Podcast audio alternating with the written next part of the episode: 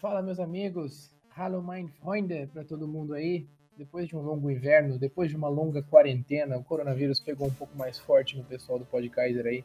Antes do, da China e depois do Brasil também fez a gente ficar de quarentena um tempinho maior, um tempinho maior de molho.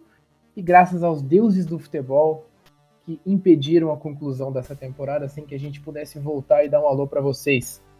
Mas diferentemente dos outros programas, hoje a gente vai falar um pouco de história, já que não temos futebol corrente na Alemanha, apenas algumas peladas ilegais nos campos do país.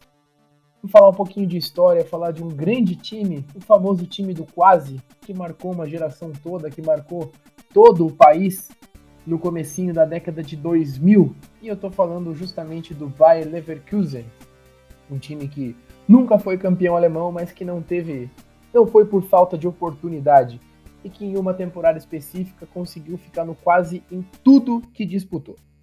Comigo hoje, como sempre, está meu amigo Arthur. Olá, Paris, olá, você que mais uma vez nos escuta, que você que não nos abandonou aí no nosso 11 episódio do podcast. E também junto comigo, como sempre, Gabriel. Olá, Paris, Arthur. Olá a todos, também Tyron, claro. E hoje vamos falar de um time que, infelizmente, nunca conseguiu conquistar nada de muito importante, mas é um time muito tradicional na Alemanha. E por último, mas não menos importante, meu amigo Tylon Moro. Fala, meus amigos, estamos aqui no meio dessa quarentena forçada, que alguns aí estão de molho, outros fazendo home office. Mas estamos aqui também trabalhando com você, fã do futebol alemão. Se alguém na quarentena, se alguém ainda acompanhando, fica algum idoso com uma máscara à frente do meu carro, agora eu tô com. Acho que é até por isso que a voz do Telon falhou, acho que ele foi contaminado pelo coronavírus nesse momentinho que a gente conversava. Paris. Oi. Só antes de começarmos, eu gostaria de dizer que você infelizmente não citou o nome completo do Tynon. Você poderia dizer o nome do Tynon aí? Com certeza. Um abraço para meu amigo Tylon Maxwell Moro, que nesse momento está sofrendo de, de coronavírus na frente da Catedral de Notre Dame, em Paris, tomando milkshake. Bom, vamos começar então falando desse time do quase. Por que time do quase? Porque foi um time que literalmente ficou quase em todas as competições que disputou. O Bayer Leverkusen é uma equipe que não possui muitos títulos em sua história, possui pouquíssimos títulos de relevância em sua história, entre elas uma Bundesliga 2, uma Copa da UEFA e uma Copa da Alemanha. Então, essa é a grandiosa galera do Bayer Leverkusen. Então, nesse ano de 2001, 2002 aí era a chance da equipe dar a volta por cima e depois de 15 anos chegar a um título europeu e depois de 10 anos título nacional, que venceu a Copa Alemã de 92 93 e a Copa da UEFA de 87 88. Quando começou a temporada, a equipe do Bayer Leverkusen já empolgou. Começou na, na Liga Alemã com três jogos já abrindo cinco pontos de vantagem nos primeiros três jogos contra o Borussia Dortmund, mas o final não foi bem assim, né? O final da Bundesliga não acabou sendo muito muito feliz para a equipe do Bayer Leverkusen, né? Bom, exatamente, Paris, na temporada aí 2001-2002, Bayer Leverkusen acabou ficando na segunda colocação, apenas um ponto atrás do campeão Borussia Dortmund, Borussia Dortmund aí que na época contava com o grande atacante Márcio Amoroso. Então, o, esse um ponto que ficou é justamente o, o ponto que perdeu para o Borussia em um empate. Se tivesse vencido o Borussia, talvez é, teria sido o campeão. Acabou empatando fora de casa no Signal Iduna Park e acabou perdendo o título por conta disso. Ficou em, é, em, segundo lugar com 69 pontos, 34 jogos, 21 vitórias, 6 empates e 7 derrotas. É, marcou 77 gols, aí 15 gols a mais que o campeão Borussia. Mas esse um pontinho aí fez falta e acabou não levando a taça aí a equipe do Bayer Leverkusen. Exatamente, então no campeonato alemão extremamente equilibrado, onde os quatro, onde os três primeiros colocados tiveram uma diferença de apenas dois pontos, e o nosso queridíssimo Márcio Amoroso deitou e rolou. tirou o doce da boca dos nossos queridíssimos do Bayer Leverkusen. Bayer Leverkusen que tinha um elenco extremamente estrelado na época, né, Telo? Tinha um timaço. Exatamente, Paris. Alguns nomes bem conhecidos do torcedor brasileiro, né, atualmente, como o Zé Roberto, que passou aí por Palmeiras, Portuguesa, Grêmio, Santos, Flamengo, entre outros. É, também tínhamos Marquinhos, aí um dos ídolos do torcedor havaiano. Um abraço pro amigo José Walter.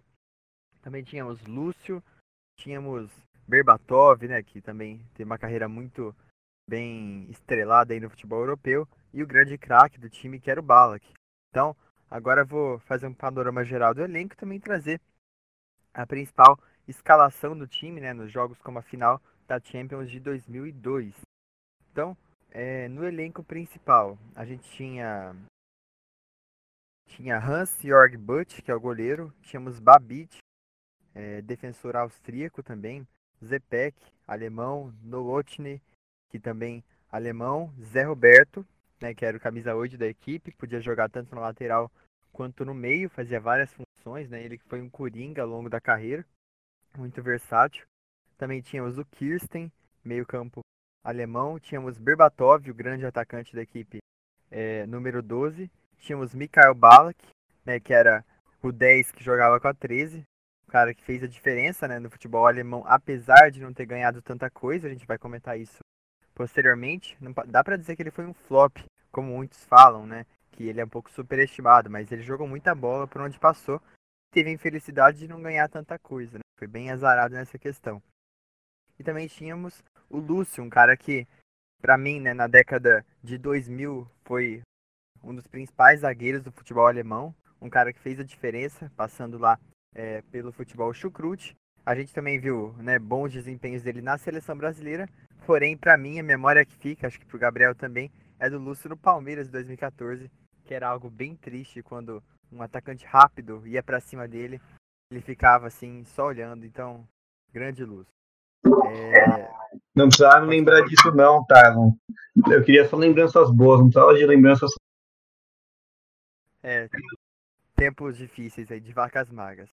É, o principal time é, do, do Bayer Leverkusen nessa temporada, que jogou os principais jogos, como a final da Champions, era é, Butt no gol, Sebastian na lateral direita, Zivkovic, Lúcio e Placente na lateral esquerda.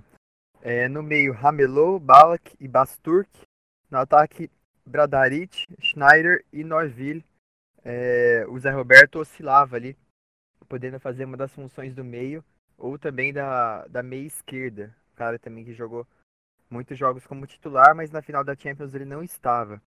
É, o, o, o Berbatov, é, acho que ele era mais novo, né, nessa época, então ele não era o time titular, mas também entrava e foi considerado bem promissor já naquele momento.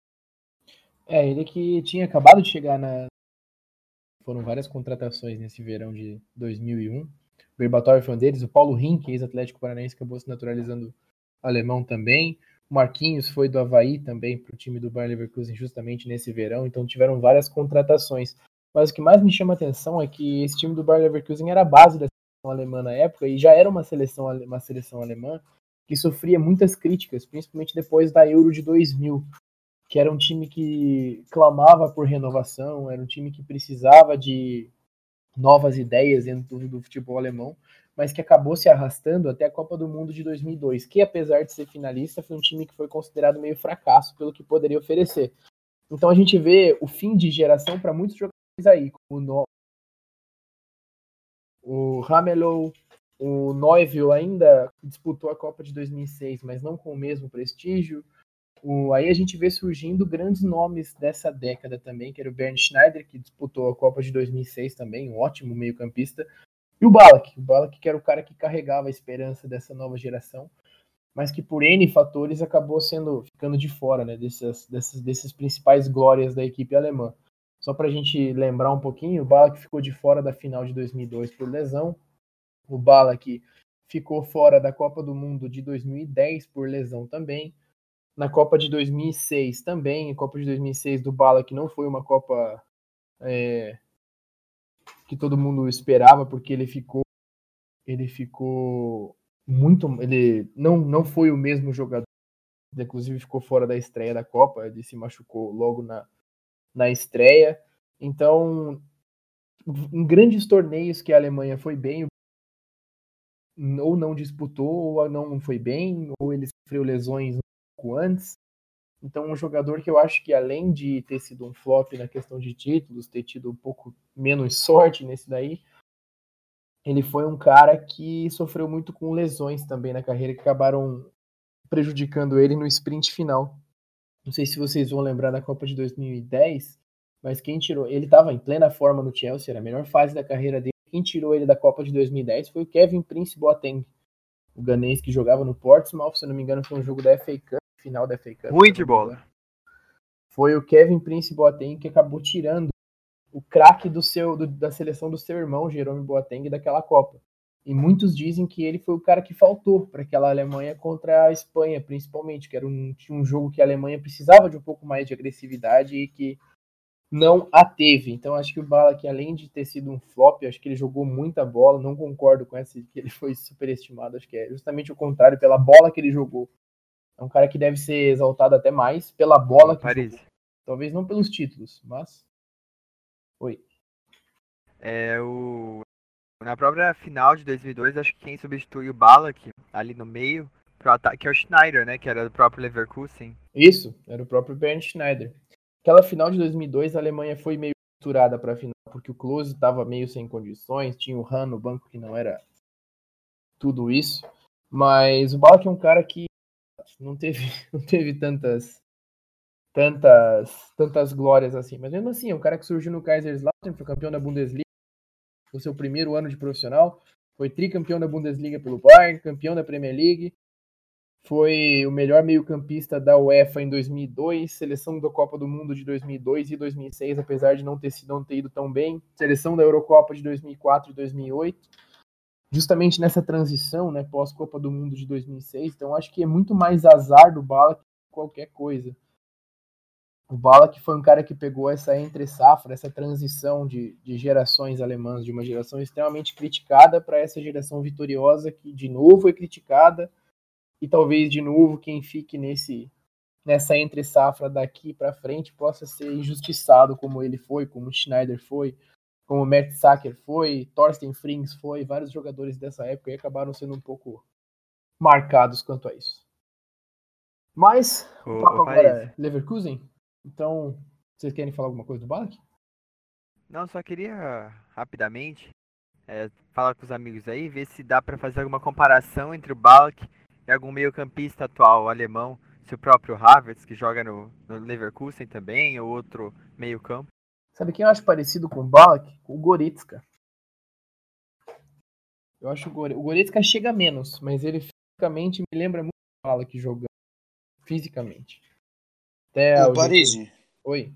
Gostaria só de fazer um comentário que talvez o, o Balak aí realmente fosse um grande jogador que hoje em dia talvez não encaixaria muito num estilo de jogo próprio dele, assim, ao meu ver.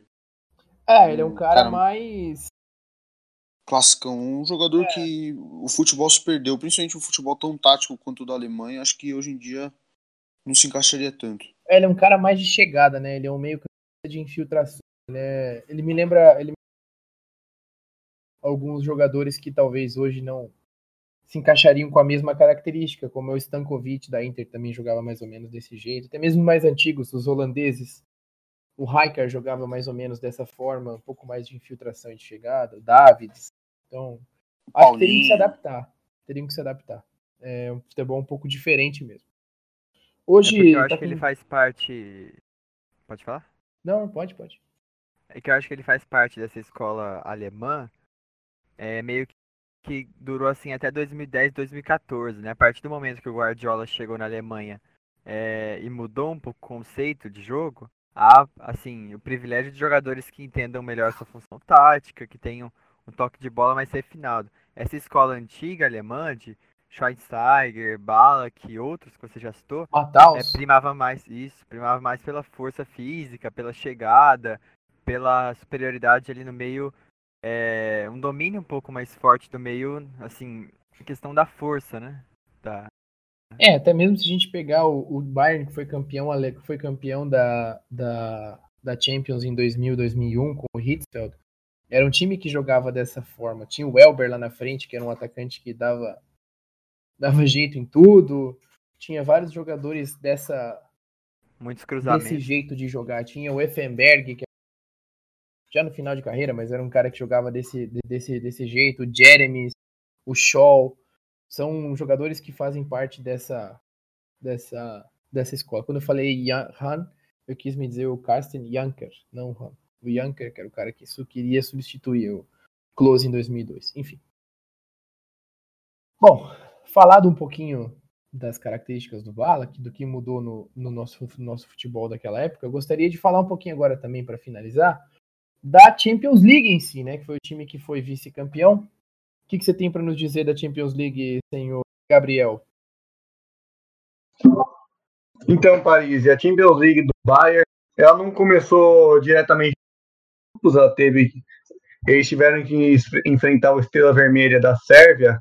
Antes disso, que logo de cara já meteram 3 a 0 em casa e no jogo de volta empataram, fazendo o Bayern seguir para a fase de grupos, em um grupo que eu considero que não era tão complicado, com Fenerbahçe, Barcelona e Lyon.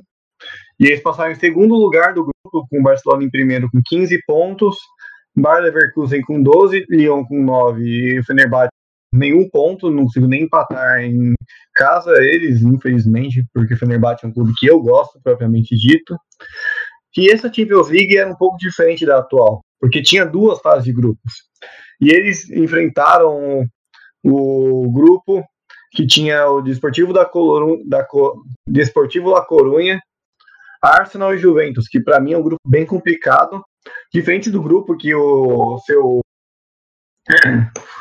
o seu futuro competidor da final, que era o Real Madrid, tinha, que o Real Madrid tinha o time, o grupo do Palatinaico, Sparta Praga e o Porto, que para mim é um grupo bem simples. E o Bayern de Munique conseguiu passar em primeiro, empatado em o número de pontos com o Desportivo La Corunha, o que para mim é, é considerado uma zebra nos dias de hoje. É, e o Arsenal e a Juventus, desse jeito, ficaram no caminho. Aí, logo de cara, eles já enfrentaram o que no agregado deu 4 a 3 eles, com o jogo sendo 1 a 0 e 4 a 2 E depois pegaram o Manchester United do Ferguson, onde no final foi 2 a 2 e 1 a 1 Enquanto o Real Madrid pegou o Bayern de Munique e o Barcelona, assim, teve o clássico espanhol, onde quem passou foi o Real Madrid para a final. E na final foi uma partida que teria um dos melhores Real Madrid, início dos Galácticos, antes de, da chegada do Ronaldo, mas já tinha Roberto Carlos, Zidane, Raul, Figo, diversos craques. E a, a final foi muito foi com clara favoritismo do Real Madrid, logo de cara com o Raul metendo já um gol aos oito minutos, mas o Lúcio já empatou cinco minutos depois, mas nessa final tinha algo que devia acontecer, que era um dos gols mais lindos da história do futebol, muitas pessoas consideram, que com o cruzamento de Roberto Carlos e Dani mete um voleio que vai no ângulo indefensável, fazendo um, um golaço que muita, muitas pessoas falam que era um dos maiores gols da história do Zidane. E fazendo desse jeito ficar 2 a 1 para o Real Madrid e o Leverkusen perdendo também, além da Bundesliga, a final da Champions League. Só algumas curiosidades sobre o time do Bayer Leverkusen que eu achei aqui. É, foi o primeiro time da história da Champions League a chegar a ter sido campeão da sua liga nacional. Isso eu achei muito interessante, porque isso vem da, da mudança de regulamento né, da, da Champions League de 96, eu acho. 97, 97, quando mudou o regulamento, que os vice participaram. O Leverkusen foi como vice-campeão do ano anterior e chegou na final sem nunca ter vencido a Liga Nacional. Então, uma coisa bem curiosa, e igual o Gabriel falou, foi a primeira final desses novos Galácticos, já que ele contratado o Zidane depois daquela Euro espetacular que ele fez em uma boa temporada de 2000-2001 com a Juventus, é, por 71 milhões de euros. Foi uma transferência que é, inflacionou de maneira absurda o mercado de transferências na época. E era uma nova dominância do Real Madrid naquele momento. O Real Madrid que tinha vencido já a Champions League nos anos anteriores, voltava a dominar, vencendo o seu, a sua nona Champions League, né? A terceira em cinco temporadas. E o Bayern se tornou o primeiro finalista a nunca ter vencido a sua Liga Nacional. É, outros, outros pontos muito, muito curiosos né, sobre aquele time do, do Bayer Leverkusen é que o Balak conseguiu marcar 17 gols atuando no meio campo e infelizmente não, não, não poderia impedir tudo que aconteceu e ele ficou conhecido, o time ficou conhecido como Neverkusen na Alemanha por nunca conseguir ser campeão de nada.